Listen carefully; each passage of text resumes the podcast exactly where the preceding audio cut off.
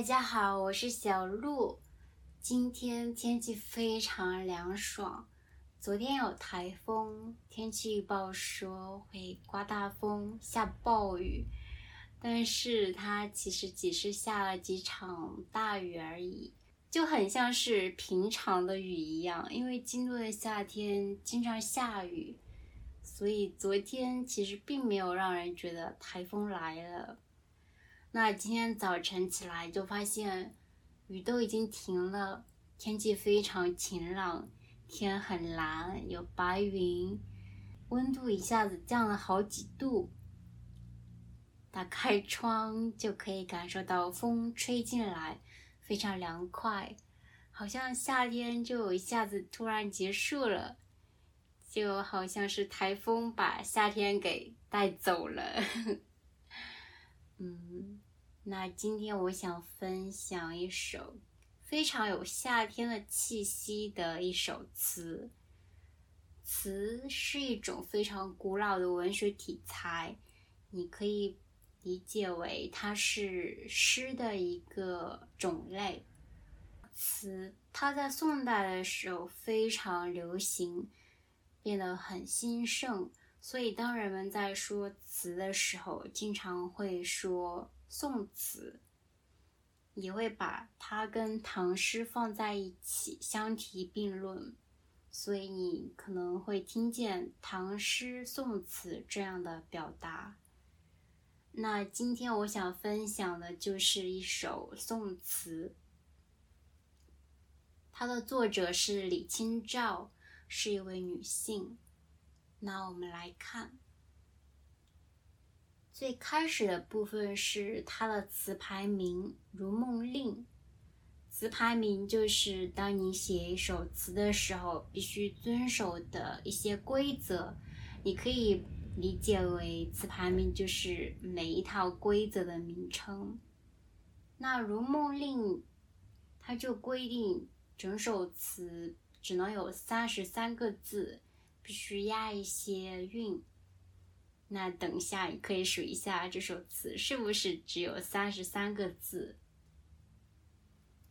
那我们来看正文，我会先念一遍，然后再说一下我对每一句的理解。常记溪亭日暮，沉醉不知归路。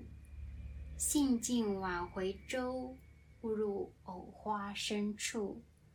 争渡，争渡，惊起一滩鸥鹭。我觉得这首词写的非常有意思。嗯，那先来看第一句。第一句是“常记溪亭日暮”，常记也就是说常常想起。西亭可以理解为西边的亭子，日暮就是太阳快要下山、天色渐晚的时候。那连起来就是我常常想起西亭的那个日暮。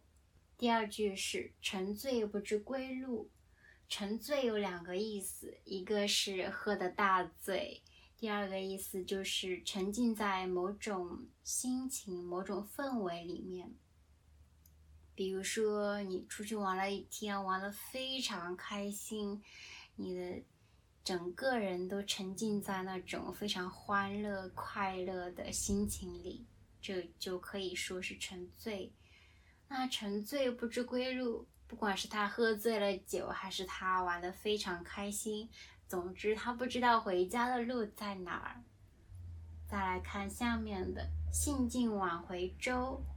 兴尽就是玩够了，晚就跟前面的日暮相对应，就是说这时候天色有点晚了。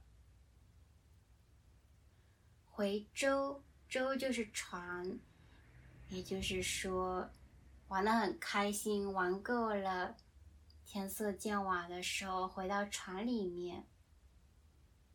接下来这一句是误入藕花深处。误就说不小心，这里的藕花就指的是荷花，所以你可以想象他回到船里面，不小心把船划到了有很多荷花的地方。接下来是争渡，争渡，惊奇探欧陆。争渡，争渡这四个字，你就可以想象，好像有几只船，他们在开满荷花的地方，他们在争着，好像比赛谁划得快。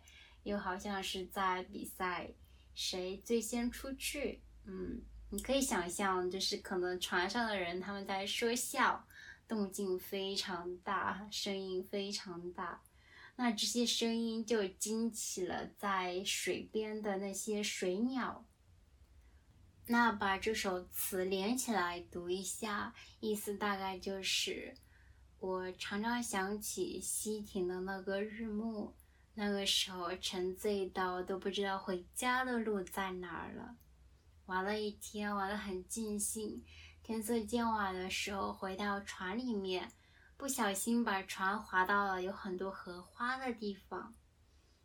我们几艘船在争来争去，把那些水鸟都给惊飞了。我觉得整首词非常有画面感，你可以想象这一件事情，好像大家都非常开心，而且你可以想象他们的动作，嗯，非常有趣。好了，那今天这一期就到这里，我们下期再见，拜拜。